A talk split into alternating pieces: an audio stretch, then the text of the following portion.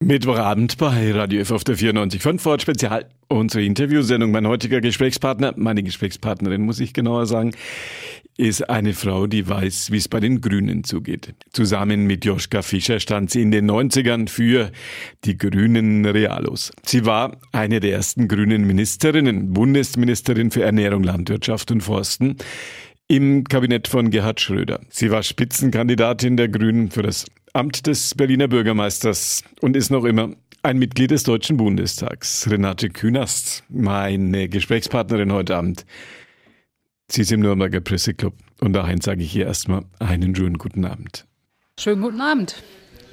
Viele sagen in diesen Tagen, großes Thema in der Politik, die Frage, wird Schwarz-Grün funktionieren? Wird es funktionieren? Ach, erstmal haben wir ja Schwarz versus Grün oder Grün versus Schwarz. Warum? Weil der spannendste Teil, finde ich ja, ist nicht nur, welche parteilichen Farben in einer Koalition man später haben könnte, nachdem man wählen gegangen ist im September, sondern der spannendste Teil ist doch zu gucken, was sind die drängendsten Problembereiche in diesem Land und gibt es da Schnittmengen, gibt es da zumindest erstmal die gemeinsame Erkenntnis, was ein Problem ist. Und äh, da stelle ich fest, Demokratie, große, eine große Frage, ja, dass tatsächlich gedeihliches, vielfältiges, demokratisches, friedliches Zusammenleben organisiert ist. Und der andere Punkt ist das Klima. Und das Klima ist in Wahrheit Umweltpolitik, Sozialpolitik, Wirtschaftspolitik, Innovation, Wissenschaftspolitik und neue Jobs mit guten Ausbildungen. Ja. Da haben wir aber an manchen Stellen doch unterschiedliche Auffassungen. Umgekehrt, das ist nicht übersehbar, sind die Schnittmengen doch größer geworden. Wo sind die Grünen bürgerlicher geworden und wo ist die CSU grüner geworden? Ist jetzt bürgerlich und grün ein Gegensatzpaar? Ich weiß es nicht. Ich tue mich ja immer schwer mit diesem Bürgerlichkeitsbegriff, weil manche, äh, manchmal ist die Zeit, wo äh, die Leute sagen, wir seien so wild als Grüne und nicht bürgerlich. Das nächste Mal sagt man, ach, ihr seid ja doch auch einfach bürgerlich und fahrt dicke Autos. Ich weiß, es wird auch alle, alle paar Monate je nach äh, Debattenpunkt verändert. Ist schon noch so, dass die, dass die Grünen, dass ihre Partei die Lizenz für Ökologie in der Politik beanspruchen? Ich sehe es einfach so, dass wir Grüne in einer Zeit uns gegründet haben und größer geworden sind und einfach Bestandteil der Parteienlandschaft in Deutschland geworden sind, als viele Dinge gar nicht angesprochen wurden. Ja, also die Umweltfolgen, die wir damals angesprochen sind, sind ja die, über die wir heute reden. Ja, damals wurde es ein bisschen als Spinnerei abgetan und übertrieben. Mittlerweile kann man die Folgen unserer Art zu wirtschaften oder zu transportieren, ob Menschen oder Güter, überhaupt gar nicht mehr abstreiten. Sie sind da und jetzt haben, sind wir sogar so weit, dass wir für Biodiversität Abkommen unterschrieben und dass wir haben und dass wir in Paris ein Klimaabkommen unterschrieben haben, zugestimmt vom Deutschen Bundestag, das uns verpflichtet, wir haben uns selber verpflichtet quasi, das Ziel zu erreichen, bis 2050 eigentlich klimaneutral zu sein uns zu bemühen, nicht mehr als zwei Grad Erwärmung zu haben in der Gesamtaddition. Da können wir uns auch nicht rausreden, dass wir zu groß oder zu klein wären. Und eigentlich sogar sollte man das Ganze auf 1,5 Grad reduzieren. Äh, ich finde, wir haben immer über das gleiche Thema geredet. Natürlich haben wir als Grüne manche, manches aufgebrochen. Also sind wir mit Jeans in Theater gegangen und man hat damals gemeint, das sei der Untergang der Welt. Wenn Sie heute in die Theater gehen, sind Sie froh, dass auch Touristen und junge Leute da sind, die kommen sowieso in Jeans. Ja? Wann werden die ersten CSUler mit Turnschuhen im Bundestag zu sehen sein? Das war schon. Also die CSU da mit Turnschuhen im Bundestag, das war nun schon. Da sehen Sie mal, äh, wenn dieses ganze, die ganze Bürgertumsdebatte so hin und her geht oder was ist bürgerliches Verhalten. Ja? Damals war es ein Aufschrei, Joschka zur Landesministervereinigung in Turnschuhen. Heute ja, ich weiß auch nicht. Mittlerweile ist gute Turnschuhe, gut gefederte Turnschuhe sind für einen Alltag und eine Sitzungswoche in Berlin nicht schlecht. Das siehst du bei einigen. Also von High Heels bis zu Turnschuhen gibt es jetzt im Deutschen Bundestag alles. Sie haben mit Günter Beckstein ein langes Gespräch geführt. Da ging es darum, die Position von Rot und Grün auszuloten. Das ist auch als Buch erschienen. Wie lange hat es gedauert, bis in diesem langen Gespräch das erste Mal das Wort Klima gefallen ist? Ach, das ist gleich beim ersten Mal gefallen. Und von da an wurde die Diskussion kompliziert. Ich sehe ja Klima als ein breites Thema. Ja? Da geht es um das, was wir unterschrieben haben, das, was wir jetzt sehen. Also in diesen Tagen ist es doch, äh, sag ich mal, verrückt, dass wir ja, wenn du allein an diese, diesen Jetstream, der jetzt immer hängen bleibt, ja, denkst, dass es plötzlich so lange Zeiten gibt mit einer totalen Überhitzung in Sibirien oder jetzt diese Hitze im Westen Nordamerikas, ja, mit vielen Bränden, auch viel zu früh im Verhältnis zur sonstigen Zeit. Das verändert sich alles. Also dann sieht man doch, dass wir was tun müssen, dass wir einfach unsere Wirtschaftsweise verändern müssen. Und es ist ja mittlerweile dann auch Grundlage der Wirtschaft. Also Landwirtschaft kann ohne ein planbares Klima und Wetter ja schlecht agieren. Ja? Mal zu heiß, mal zu nass und dann zu viel Wasser auf einmal, dann wieder zu trocken. Wenn, wenn das Saatgut eigentlich Wasser bräuchte, um zu keimen, auch bei allen anderen, also wenn sie hier, was immer sie hier produzieren in Deutschland, ja, wenn sie so Hitzewellen haben und die Leute irgendwie wegziehen und hier nicht wohnen wollen, ja, haben sie auch ein Problem. Sie haben ja heute schon Leute, die aus Süddeutschland, zum Beispiel Südwesten Baden-Württembergs, aus der Rheingegend, die ziehen im Alter nach Schleswig-Holstein oder Mecklenburg-Vorpommern, weil da die Hitzeperioden weniger sind. Diese Wanderungsbewegung hat man bei uns auch schon. Also sage ich mal, das Klima ist im wahrsten doppelten Sinne des Wortes systemrelevant und wir sollten alles, was uns irgendwie intelligent und kreativ einfällt, daraus machen. Und äh, das Wort heißt klimagerechten Wohlstand schaffen. Großes Thema in diesem Zusammenhang, unsere Wegwerfgesellschaft. Das kann man auf den Straßen sehen, das kann man natürlich auch sehen bei den Dingen, die im Recyclinghof landen und kann man vor allem bei den Dingen sehen, die im Müll landen? Also das eine ist die Debatte der Wegwerfgesellschaft, wo wir aber doch, das sieht man doch, es war noch vor einiger Zeit kaum denkbar, dass wir sagen, Einweggeschirr oder so geht nicht mehr, ja, oder dass wir diesen wenn man sagt ja immer, jetzt werden Strohhalme verboten, aber Strohhalme sind nicht verboten, Plastikhalme sind verboten. Und das habe ich neulich bei jemandem, als ich gesagt habe, Strohhalme nicht, die sind ja nicht aus Stroh, sagte er, es hat mal Strohhalme gegeben. Es war ein 30-Jähriger, der wusste gar nicht mehr, dass es echte Strohhalme gab, ja. Und hat die Plastikhalme für selbiges gehalten. Aber dass wir das dann auch einschränken und anfangen, so nach und nach mehr zu sagen, warum machen wir eigentlich immer die blödeste Lösung, ja, wenn es intelligente gibt, ja. Und damit kann man auch Geld verdienen, kann man auch schwarze Zahlen schreiben. Also das ist schon der Punkt, den man, den wir angehen müssen. Viele sagen, das wäre eigentlich eine Kernaufgabe, wie man neuerdings so schön sagt, der grünen Politik, sich um diese Dinge zu kümmern, mehr politischen Einfluss auszuüben. Wenn man zum Wertstoffhof geht und da schmeißt einer den Toaster einfach so in den Container. Wie sollte Ihrer Ansicht nach so ein Toaster künftig aussehen? Also nehmen wir den Toaster und nehmen wir die Wegwerfgesellschaft. Äh, es gibt eigentlich eine Idee von Ökodesign. Wir haben mittlerweile auch lange erkämpft, äh, die ist aber nie so richtig berühmt geworden, eine Ökodesign-Richtlinie in der Europäischen Union. Die heißt jetzt nicht, wie schick sieht es aus, sondern wie nehme ich es ökologisch wieder auseinander und kann die Rohstoffe nutzen. Ein Toaster, der so zusammengesetzt ist, dass man ihn in wenigen Handgriffen in seine Einzelteile zerlegt und dann meinetwegen 20 Stücke vor sich auf dem Tisch liegen hat, die alle reines Material sind, die Sie also wieder nutzen können ohne nochmal irgendwelche komplizierten Schmelz- und Umwandlungsprozesse zu machen, die teilweise gar nicht gehen. Sowas zu regeln, ist doch nur intelligent.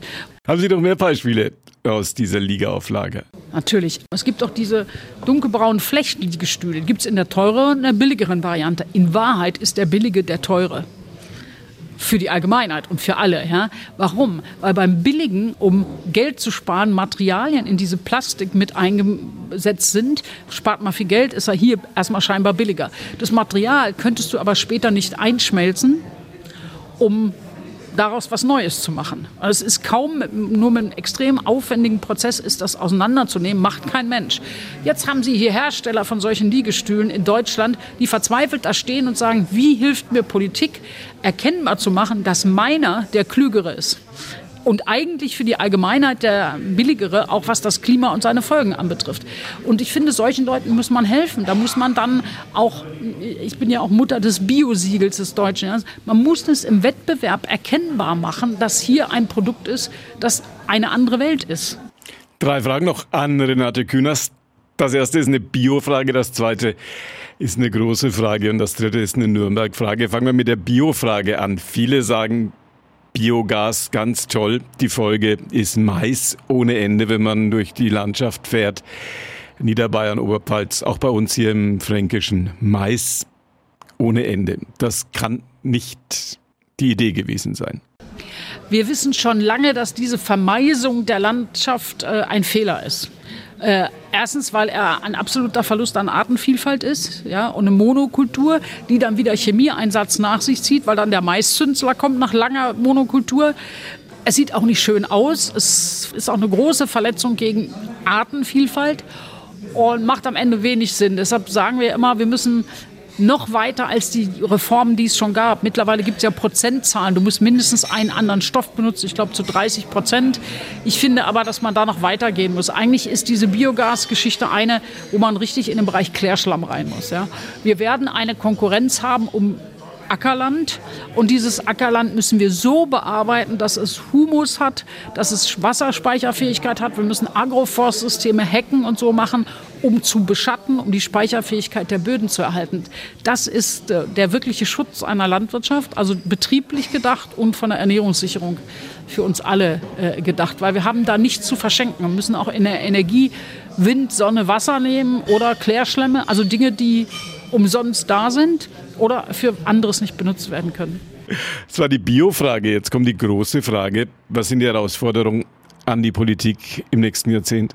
Na, ich denke, die eine große Herausforderung ist wirklich zu einem nachhaltigen Wirtschaften zu kommen. Das heißt also, die ökonomischen, ökologischen und sozialen Aspekte zusammenzubringen. Sie werden Transformationen nicht machen können, wenn sie das Soziale nicht mitnehmen, den Menschen nicht berufliche Alternativen schaffen. Und ich nenne das insgesamt klimagerechter Wohlstand. Müssen wir alle ein paar Dinge anders machen? Fallen Ihnen ein paar Beispiele für unseren Alltag ein, die dann zum Tragen kommen würden? Werden vielleicht auch sogar? Natürlich werden wir manche Dinge anders machen. Ja, dann ist der Urlaub nach Italien notfalls mit dem Zug oder mit dem Nachtzug und nicht mit dem Flieger.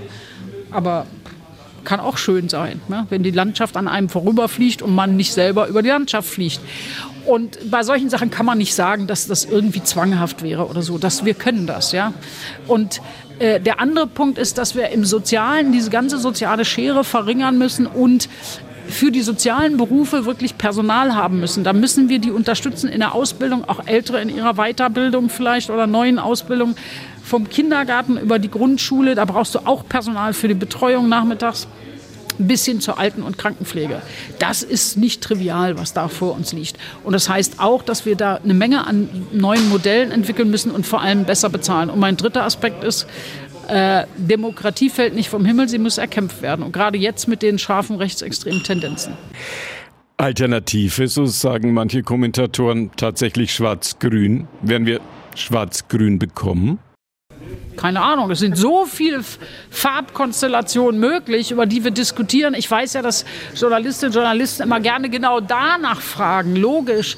Aber für uns geht es natürlich als allererstes darum, dass es starke, große Grüne gibt, weil das auch äh, in welcher Konstellation auch immer natürlich unsere Möglichkeiten vergrößert, Einfluss zu nehmen und zu gestalten. Weil jetzt ist mehr als sonst immer es nötig, jetzt anzupacken und den, also sozusagen diesen gordischen Knoten, diesen ewigen Stillstand zu beenden, weil das sehen wir ja alle. Ja? Also ob wir jetzt an die Westküste Kanadas gucken, ob wir sehen, wie hier die Wetterbedingungen sind äh, und vielen anderen Bereichen dieser Welt. Äh, wann, wenn nicht jetzt? Jetzt ist es wirklich allerhöchste Eisenbahn zu agieren und daraus was Gutes zu machen. Also sind auch alle gefragt. Jetzt kommt zum Abschluss noch die kleine Nürnberg-Frage. Sie sind ja lange im Politikgeschäft. Ihre Wege haben Sie immer wieder mal nach Nürnberg geführt?